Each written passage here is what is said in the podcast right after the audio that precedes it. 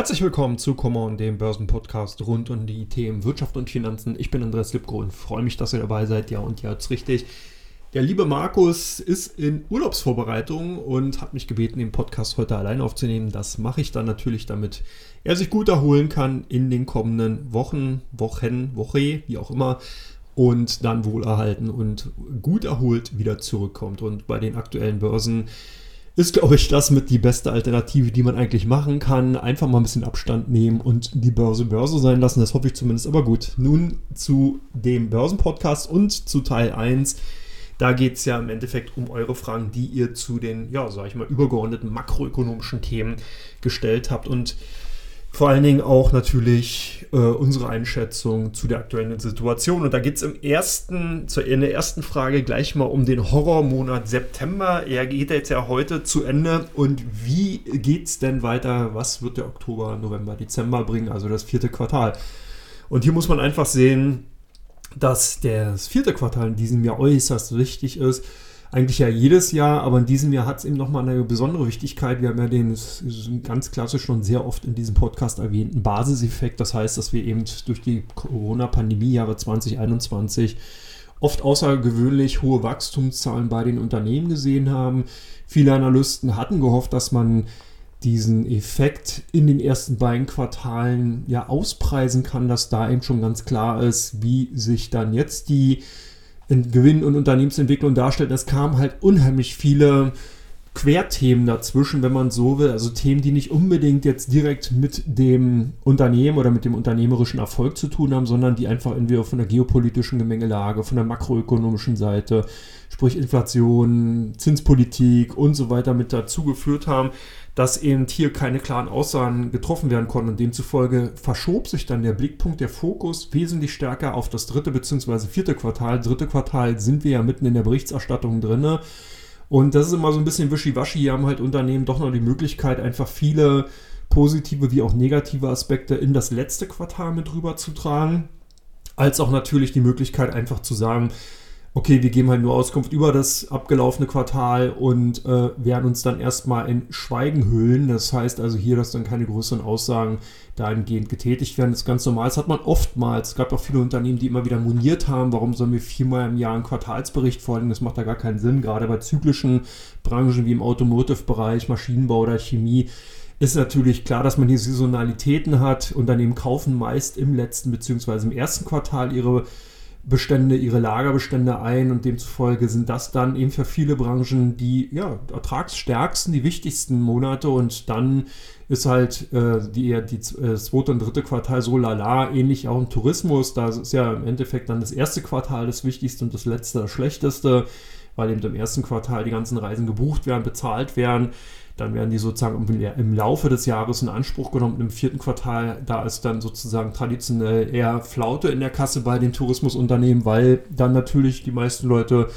keine Reisen buchen, zwar planen, aber die Buchung erst im nächsten Jahr vornehmen. Also man merkt schon, viele Branchen haben hier einfach starke Saisonalitäten und demzufolge in diesem Jahr starker Fokus auf das vierte Quartal jetzt dann, um eben hier doch die ein oder anderen Ansichten, Ausblicke haschen zu können und äh, dann eben damit auch die Rückschlüsse natürlich für das wichtige 2023er Börsenjahr dann eben auch haben zu können. da muss ich sagen, ich bin zwar auch ein mega Bulle oder mega nicht, aber ich war ja etwas bullisch für das Jahresende jetzt 2022, befürchte aber, dass wir da dahingehend doch einige Abstriche machen müssen. Die Jahreshöchstkurse im DAX, die werden wir wohl nicht mehr sehen, aber zumindest mal eine gute Chance dass vielleicht doch in den letzten Wochen der ein oder andere Investor dann zugreift, hier sein Depot entsprechend positioniert für 2023 und dann eben bei der Allokation eben von Branchen und einzelnen Unternehmen hier dann äh, eventuell nochmal die aktuellen Schnäppchenniveaus nutzt. Ansonsten ist es natürlich auch so, dass ähm, wieder mal der Preistrend, das heißt die Inflation, Preistreiber, die hier nochmal ganz explizit die Rohstoffe, natürlich die Energieträger in den Fokus rücken werden.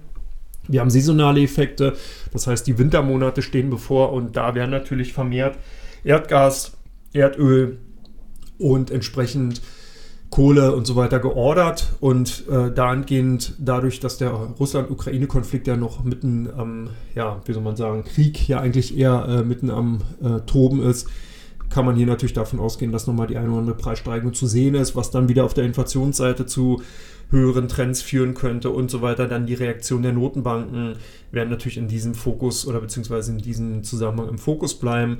Und äh, das sind natürlich alles Punkte, da merkt man schon dieses Cluster, diese Themencluster, also die weitere Entwicklung in der Ukraine, die Reaktion der Notenbanken eben auf die eventuell steigenden Energieträger und natürlich die Energieträger dann, die saisonal ja auch natürlich eine höhere Nachfrage erleben werden. Das ist sozusagen das Dreigestirn, was jetzt im vierten Quartal nochmal wichtig wird. Das heißt, da schauen natürlich auch viele Marktteilnehmer drauf. Last but not least ist dann natürlich noch die makroökonomische Entwicklung in China Europa und den USA ein ganz klarer Faktor, den Investoren, Analysten hier halt auch sehen werden. Man guckt gerade in Richtung China, will da natürlich auch sehen, wie sich äh, das Reich der Mitte entsprechend entwickelt, wie, die, wie der Ausblick sein wird, ob die Zero-Covid-Policy hier an Restriktionen äh, etwas abnehmen kann, ob man da äh, Lockerungen sieht und so weiter. Also ganz, ganz viele Themen, die einfach mit reinlaufen und die genau im vierten Quartal halt ihre Ballung gefunden haben oder finden werden und äh, dahingehend halt ein ganz, ganz wichtiges Thema sein werden. Die zweite Frage bezieht sich natürlich auf das Porsche AG IPO. Und hier ist die Frage, ist es ein Erfolg oder eher ein Rohrkrepierer? Ich denke, es ist ein Erfolg. Gerade wenn man eben in der aktuellen Situation sieht, wie die Aktien sich doch gut über dem Ausgabekurs halten können. 82,50 betrug der pro Aktie.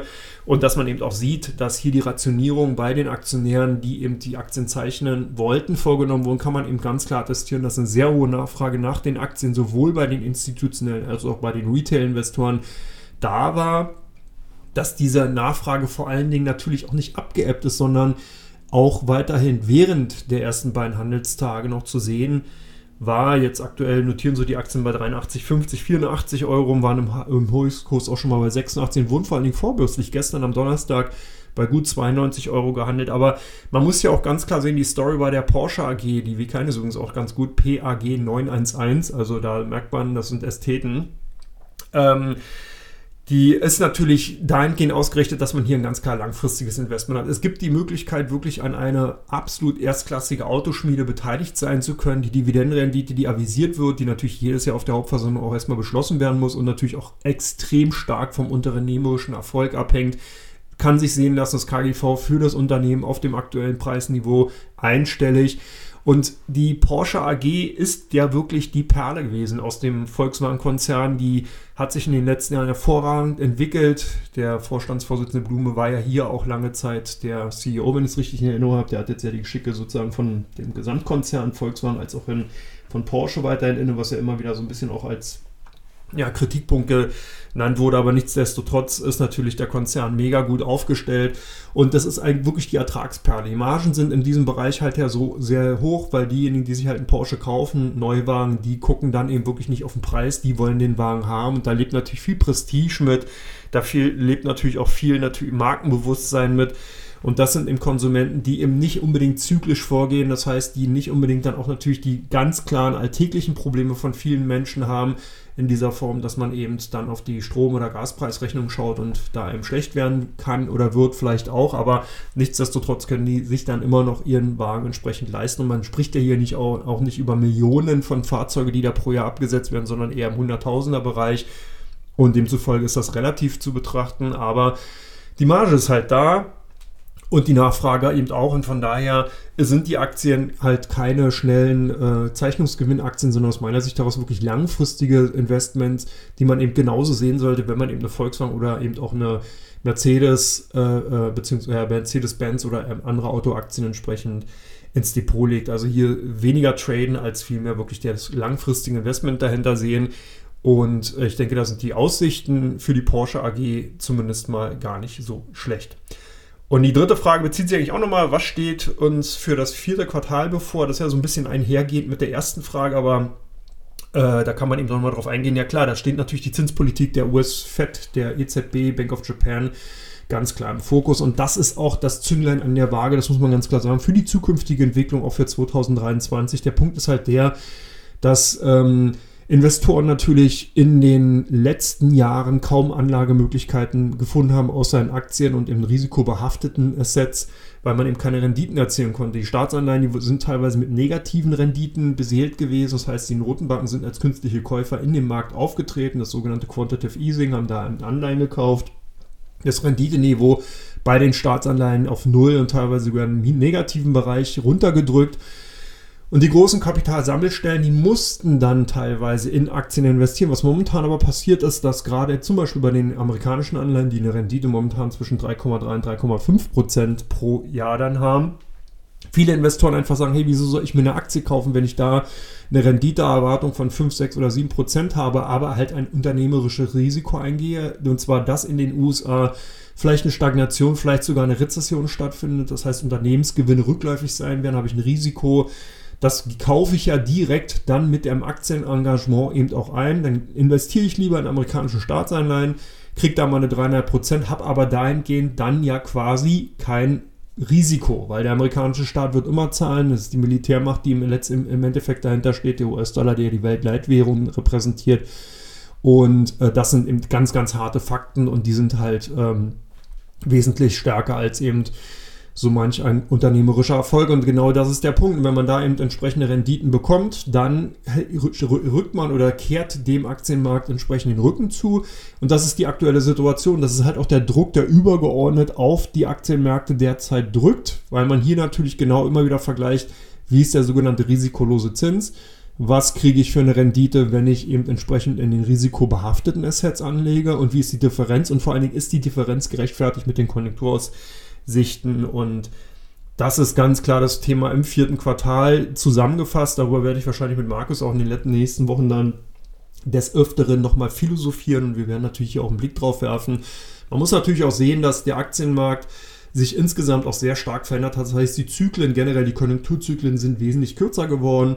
Das heißt, früher war das tatsächlich immer so ein Durchschwingen zwischen so 12 bis 18 Monaten, konnte man sagen. Heute ist das wirklich alles sehr, sehr schnell. Das hat natürlich damit zu tun, wir haben technologischen Vorsprung, wir haben sehr, sehr schnelle technologische Wechsel. Wir haben äh, Konsumenten, die wesentlich informierter sind, die auch wesentlich schneller und impulsiver agieren. Alles Faktoren, die ähm, die Wirtschaftslandschaft natürlich maßgeblich geändert und geprägt haben. Und demzufolge gelten manchmal diese alten Regeln, die man sie aus den Lehrbüchern noch kennt, nicht mehr in dieser Form. Das heißt, in vielen Branchen ist einfach ein ganz, ganz klar verkürzter wirtschaftlicher Konjunkturzyklus zu sehen. Äh, man nenne hier zum Beispiel Halbleiter, Halbleiterzyklen oder eben auch andere technologische Zyklen, die halt wirklich davon klar betroffen sind und die ja teilweise noch nicht mal sechs bis neun Monate haben, wo man einfach sieht, hier ist die Entwicklung sehr, sehr stark und dadurch schwingen dann eben natürlich auch die Amplituden wesentlich höher und die Abstände von den jeweiligen äh, Höchst- und Tiefstphasen sind entsprechend kürzer. Also von daher Blick auf die Notenbanken und natürlich dahingehend dann auch, wenn die Zinsen insgesamt steigen, bedeutet das natürlich auch höhere Belastung für die Häuslebauer durch die Refinanzierungskosten und das wird auch nochmal ein Thema sein. Der Immobilienmarkt auf jeden Fall ein Thema für 2023. Da denke ich mal, ist auf jeden Fall mal die Party vorbei. Hier wird man also noch viele bestenfalls Seitwärtsbewegungen oder in Konsolidierungen sehen.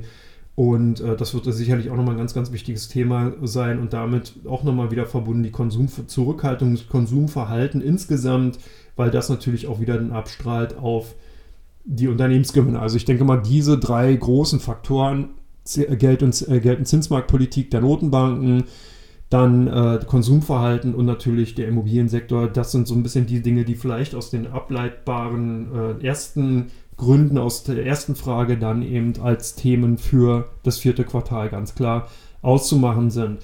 Und wenn man sich natürlich die Situation in den USA ansieht, dann sind ein bisschen vielleicht auch die Abstrahleffekte natürlich der starke US-Dollar. Wir haben es bei den Nike-Zahlen gesehen, da gehe ich aber gleich nochmal drauf ein. Der belastet nämlich tatsächlich, und zwar nicht nur die Unternehmen, sondern er wird auch zunehmend ein Belastungsfaktor für Emerging Markets, die nicht im Rohstoffsektor groß äh, tätig sind, die also keine Erdölförderung oder Eisenerz oder andere wichtige äh, Rohstoffe herstellen, sondern die, ähm, ja, sag ich mal, eher gerade in Asien natürlich dann auch größtenteils einfach abhängig sind von der Konjunkturentwicklung in China, wie zum Beispiel Vietnam und andere Länder, Indonesien, die eben zwar auch einen kleinen Teil äh, im Rohstoff haben, aber eben wo der größere Teil natürlich vollends der Dienstleistungssektor repräsentiert und äh, dann davon natürlich ganz stark abhängig ist, wie entsprechend die chinesische Konjunktur sich entwickelt. Und warum ist der US-Dollar so wichtig? Ja, weil diese Länder sich oftmals bei der Weltbank in US-Dollar verschuldet haben. Das heißt, zur Entwicklung der Volkswirtschaft, zur Bauinfrastruktur und so weiter haben eben diese Länder Gelder aufgenommen, Kredite aufgenommen, die in US-Dollar meist gegeben wurden. Und äh, das hat natürlich damit zu tun, weil auch die Währungen von diesen Emerging Markets meistens Schwachwährungen sind. Also hier natürlich dann die Banken nicht bereit sind, entsprechend in der Heimatwährung die Kredite rauszugeben, sondern entsprechend dann eben in einer harten Währung wie zum Beispiel in US-Dollar äh, entsprechend zu investieren. Und das kann zum Belastungsfaktor werden, weil nämlich dann ähnlich wie äh, bei anderen äh, Kreditnehmern, die eben in Fremdwährung entsprechend ihre Kredite aufnehmen, die entsprechende kreditgebende Währung wenn die im Kurswert steigt, ist es ein Belastungspunkt. Also da wird auf jeden Fall auch nochmal ein Abstrahleffekt sein. Ich bin gespannt, wie sich das Ganze darstellt, aber da werden wir ja dann noch einige Wochen philosophieren können. Und damit bin ich durch mit Teil 1 und komme auch gleich zu Teil 2.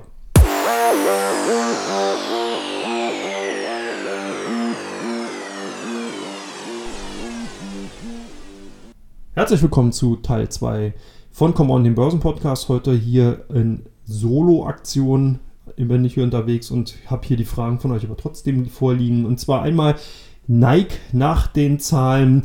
Wie geht's weiter? Ja, und da ist natürlich so, wenn man sich die Zahlen insgesamt ansieht, dann sieht man, dass bei Nike die Lagerbestände extrem stark angestiegen sind, über 40 Prozent. Und das entspricht immer noch immer einem Wert von 9,7 Milliarden US-Dollar. Das muss man also sich auf der Zunge zergehen lassen. Da muss also Nike noch ordentliche Abverkäufe vornehmen, um erstmal die Lager wieder leer zu kriegen. Und da sind wir auch schon so ein bisschen in Teil 1, was ich gesagt hatte, Belastungsfaktor hier der US-Dollar, der einfach die Produkte von Nike, Nike ist ein amerikanisches Unternehmen, hat natürlich die Produkte entsprechend in US-Dollar und für Ausländer sind diese Produkte dann einfach zu teuer. Und das ist halt ein Phänomen, was vielleicht vielen Unternehmen so ein bisschen aus den USA auf die Füße fallen könnte bei Nike zumindest erstmal dafür gesorgt hat, dass die Lager entsprechend voll bleiben und die müssen jetzt erstmal leer gemacht werden. Das macht durch klassische Abverkaufs- bzw. dann Bonusaktionen und äh, das drückt natürlich dann entsprechend auf die Quartalsgewinne bzw. dann natürlich auch auf die weiteren Entwicklungen erstmal in den kommenden Wochen und vielleicht den kommenden Quartal. Demzufolge haben hier doch einige Investoren eher verschnupft reagierten die Aktien dann nachbörslich, weil gestern kamen die Zahlen am Donnerstag in den Keller geschickt, um, geschickt, um gute 9% ging es hier runter. Äh, Nike hat zwar immer noch einen Gewinn realisieren können, der aber um 22% zum Vorjahresquartal eingebrochen ist auf 1,47 Milliarden US-Dollar. Hier hatten doch einige Analysten wesentlich Schlimmeres befürchtet. Ich denke aber trotzdem, dass der Rückgang schon ordentlich ist. Also gerade diese Lagerbestände, die so stark gewachsen sind und jetzt schon einen, Ruck, einen Umsatz- äh, bzw. Gewinnrückgang von 22% hervorrufen. Das heißt, das nächste Quartal ist damit gehend auch erstmal belastet so oder so. Entweder eben, weil man eben den Lagerbestand abverkauft, dadurch dann natürlich neue Produktion mit höheren Margen entsprechend nicht hat oder eben natürlich auch teilweise Abschreibung vornehmen muss auf die Produkte. Und wenn man 9,7 Milliarden in den Büchern hat, das drückt dann erstmal.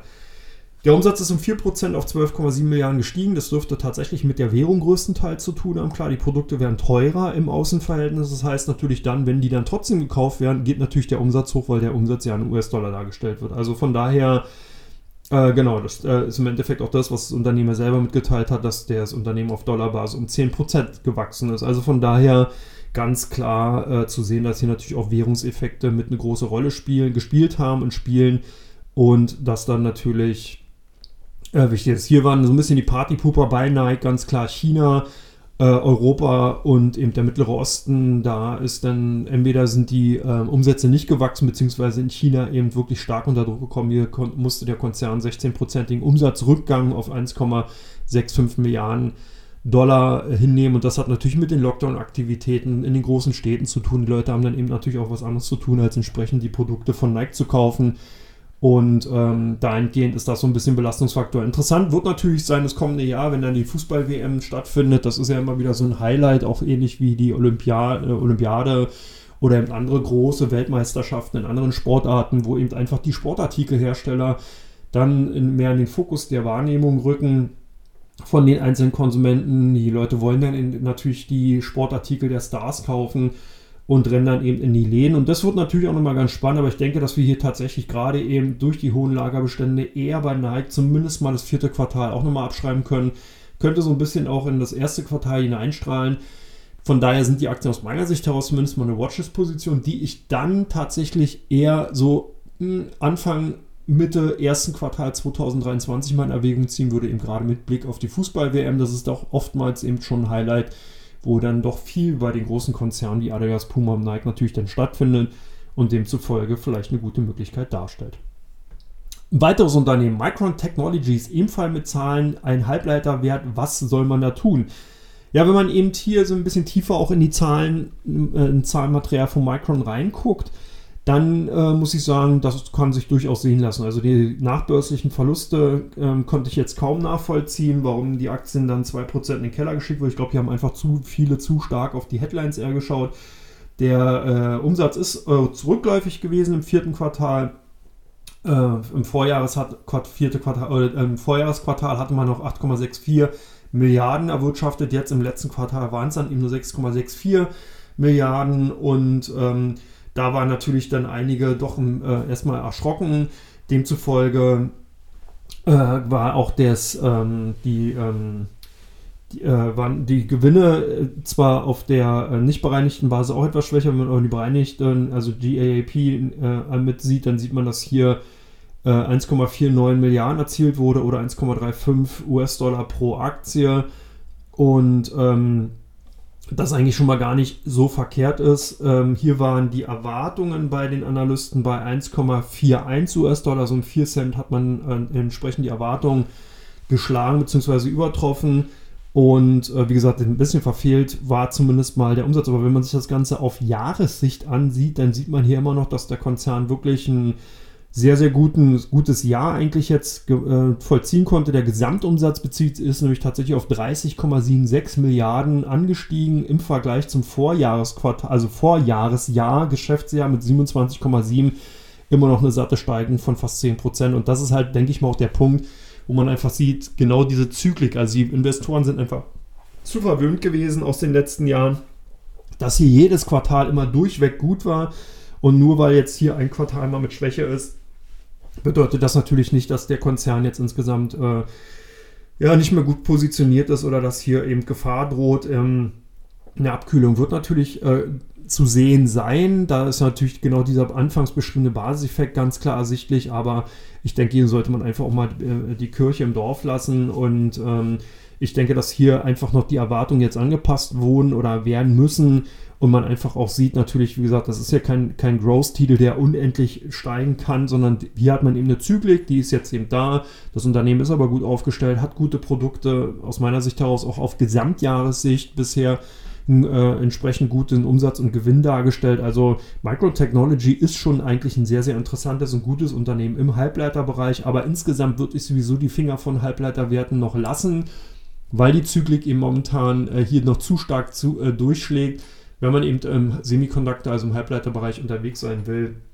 dann sollte man vielleicht eher so ein bisschen auf die Schaufel- im Schubkranhersteller setzen, also wie eine ASML und andere Unternehmen, die einfach Applied Materials, die einfach in diesem Bereich unterwegs sind und so ein bisschen, wie gesagt, die Ausgangsprodukte herstellen und gar nicht direkt mit Halbleiterproduktion zu tun haben.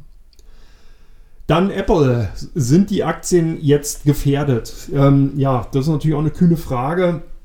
Gerade wenn man eben sieht, das Unternehmen hat ja mit einer Produktionskürzung, die äh, jetzt bekannt geworden, geworden ist, so ein bisschen die äh, Investoren verschreckt. Auch hier natürlich alle erfolgsverwöhnt. Apple hatte ja mitten in dem Krisenjahr, gerade noch in den ersten beiden Quartalen, Rekordergebnisse vorgelegt, hat gesagt, hier läuft das. Die Nachfrage nach dem Smartphone 14 wie geschnitten Brot. Die Leute reißen diese Produkte aus der Hand und haben die Aktien dann eben auch fast wieder auf Rekordkursniveau hochgehoben. Ja, Jetzt ist natürlich auch hier genau der Punkt, dass eben die Inflationsrate, die eben sehr stark gestiegen ist, die Dynamik da drin, vielen Konsumenten vielleicht auch so ein bisschen den Spaß oder beziehungsweise die Kauflaune nach teuren Smartphones entsprechend dann verdorben haben könnte. Und ganz interessant ist, wie die Analysten darauf reagiert haben. Es gab einige von Bank of America, die eher vorsichtiger geworden sind und hier etwas in Anführungsstrichen bearischere Töne angestimmt haben, das Kursziel reduziert haben und eben darauf hingewiesen haben, dass eben hier das, die Konsumzurückhaltung bei den Investoren einfach äh, dem Unternehmen natürlich dann in diesen wichtigen Bereichen Smartphone dann eben Umsatzrückgänge bescheren könnte, beziehungsweise eher eine gehemmte Nachfrage äh, hervorbringen könnte. Andere Analysten sehen das komplett anders. Sie sind der Meinung, das läuft halt weiterhin. Das würden sie an den Lieferzeiten äh, sehen, die im Weiteren sehr, sehr lang sind und ähm, sind dahingehend weiterhin bullish. Also ein sehr, sehr ambivalentes Feld, was sich momentan bei Apple aufmacht. Da muss sich jeder irgendwo auch selber sein Bild draus machen. Ich glaube tatsächlich, dass natürlich gerade in solchen Zeiten die Masse der bisherigen Apple-Produktkäufer eher abwarten, was das Jahr jetzt bringen wird, wie also tatsächlich sich die weiteren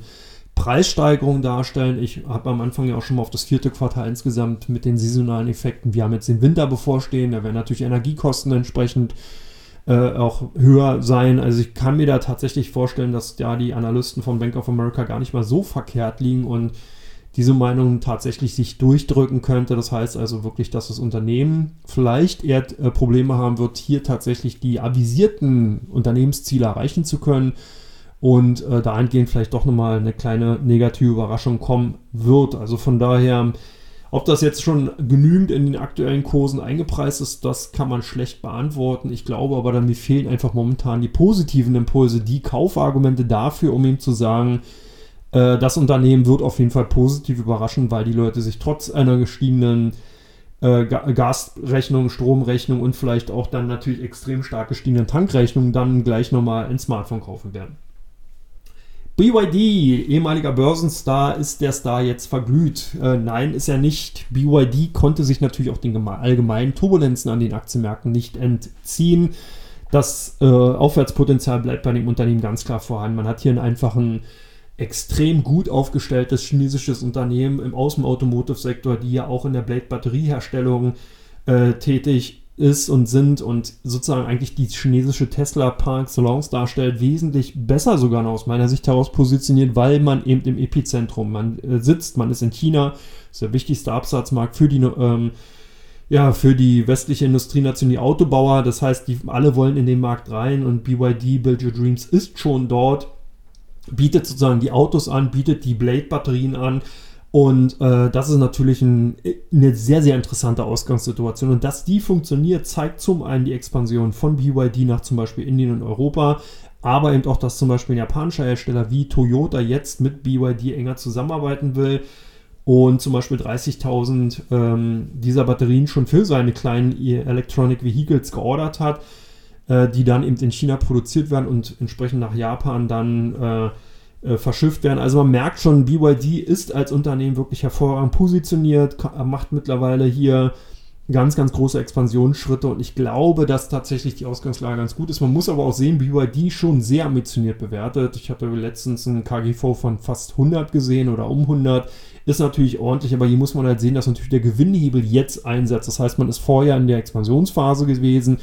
Da sind dann entsprechend, ähm, ja, wie soll man sagen, die Gewinne entwickeln sich so langsam, aber jetzt kommt sozusagen die Skalierung, der Skalierungseffekt rein und das heißt, alles, was jetzt dann zusätzlich an Mehr und Absatz drin ist, bringt natürlich auch höhere Gewinne und drückt dann das KGV auch runter. Also muss man ein bisschen relativieren, sollte man aber trotzdem so auch im Auge behalten, weil das natürlich immer wieder Rückschlagspotenzial gibt, wenn die Erwartungen nicht eingehalten werden können. Und das muss man auch so sehen. Das heißt, das KGV drückt ja genau die Erwartung der Marktteilnehmer aus. Man ist dann bereit, entsprechende hohe Argin, also Aufgelder für die Aktien zu zahlen, weil man eben der Meinung ist, die Unternehmens- und Gewinnentwicklung spiegelt das entsprechend in den zukünftigen Jahren, in diesem Fall in den nächsten 100 Jahren dann wieder. Also von daher ähm, dürfte das dann, muss man das auf jeden Fall sehen, reduziert sich natürlich dann mit jeder stärkeren Gewinn, stärkeren Gewinnanstieg in den kommenden Jahren. Also von daher interessante Aktie, wenn man die hat, auf jeden Fall weiterhalten. Ansonsten auf jeden Fall mal mit dem Thema beschäftigen. Last, last but not least in Teil 2 die Livent oder Livent. Ein amerikanischer bzw. ein integriertes Lithiumunternehmen aus Amerika, das äh, Lithiumprodukte herstellt für natürlich speziell Lithiumbatterien das sind dann äh, Spezialpolymere und Synthe synthetische Produkte, die in, diesem Bereich äh, angewendet werden. Lithiumhydroxid zum Beispiel, Lithium und Lithiumcarbonat bzw. Lithiumchlorid. Das sind so ein bisschen die Punkte oder die Stoffe, aus denen momentan die Träume sind. Und wenn man hier natürlich sieht, dass ähm, China, Japan, wir hatten ja gerade über Toyota und BYD gesprochen, Nordamerika, Europa alle mitten dabei sind, eben in die Elektrifizierung noch ganz, ganz stark vorzudrücken und hier natürlich auch politisch Druck zu machen, dass eben die fossilen Brennstoffmotoren wegkommen und dass die elektrifizierten Modelle jetzt hier durchgedrückt werden, kann man davon ausgehen, dass die Nachfrage nach Lithiumbatterien, und da ist natürlich der Grundstoff Lithium extrem wichtig, in den genannten ähm, ja, Derivaten bzw. dann Ausgangsstoffen. Und äh, wichtig und uh, unabdingbar momentan. Das ist schon sehr, sehr spannend. Jetzt muss ich natürlich zeigen, ob sich hier äh, auch nochmal einiges ändert in der Batterietechnologie. Das kann natürlich von den Effizienzaspekten heraus eine, eine, Rolle spielen, dass also weniger Lithium benötigt wird, um mehr Energiemengen entsprechend speichern zu können. Oder ob man eben noch einen anderen Stoff findet oder andere Produkte, die dann entsprechend Energie auch speichern oder besser speichern können, vielleicht günstiger sind. Alles sicherlich Themen, die wichtig sind äh, die aber aus meiner Sicht heraus erst so in den kommenden fünf bis zehn Jahren eine Rolle spielen. Mehr davor bleiben die Zyklen so, wie sie sind, die Produktionszyklen und die Prozesse. Das heißt, die Unternehmen werden erstmal hier weiterhin im Lithiummarkt entsprechend äh, sich rumtummeln. Und das kann natürlich dafür Sorge tragen, dass genau dieser Lithium-Segment bzw. Lithiumpreis auf dem aktuellen Niveau plus minus 5 oder 10 Prozent auch bleiben wird und Lithium dann natürlich auch für Levent äh, oder Levent entsprechend der Heilsbringer oder eben auch natürlich für die Aktionäre der Gewinnbringer sein wird. Wenn man sich hier die Zahlen ansieht, die sind wirklich brutal, die wachsen extrem stark. Gerade in China äh, im vergangenen Jahr um 189 Prozent und aber auch Europa und die Vereinigten Staaten sind hier ganz, ganz weit von mit dabei und fragen die Produkte entsprechend nach. Also schon ganz spannend, äh, ähm, interessantes Unternehmen, interessantes Segment, äh, auf jeden Fall weiterhalten. Damit bin ich mit Teil 2 durch, komme zu Teil 3 und das sind dann eben die meistgesuchten Unternehmen bei OnVista und die meistgehandelten Aktien bei Comdirect.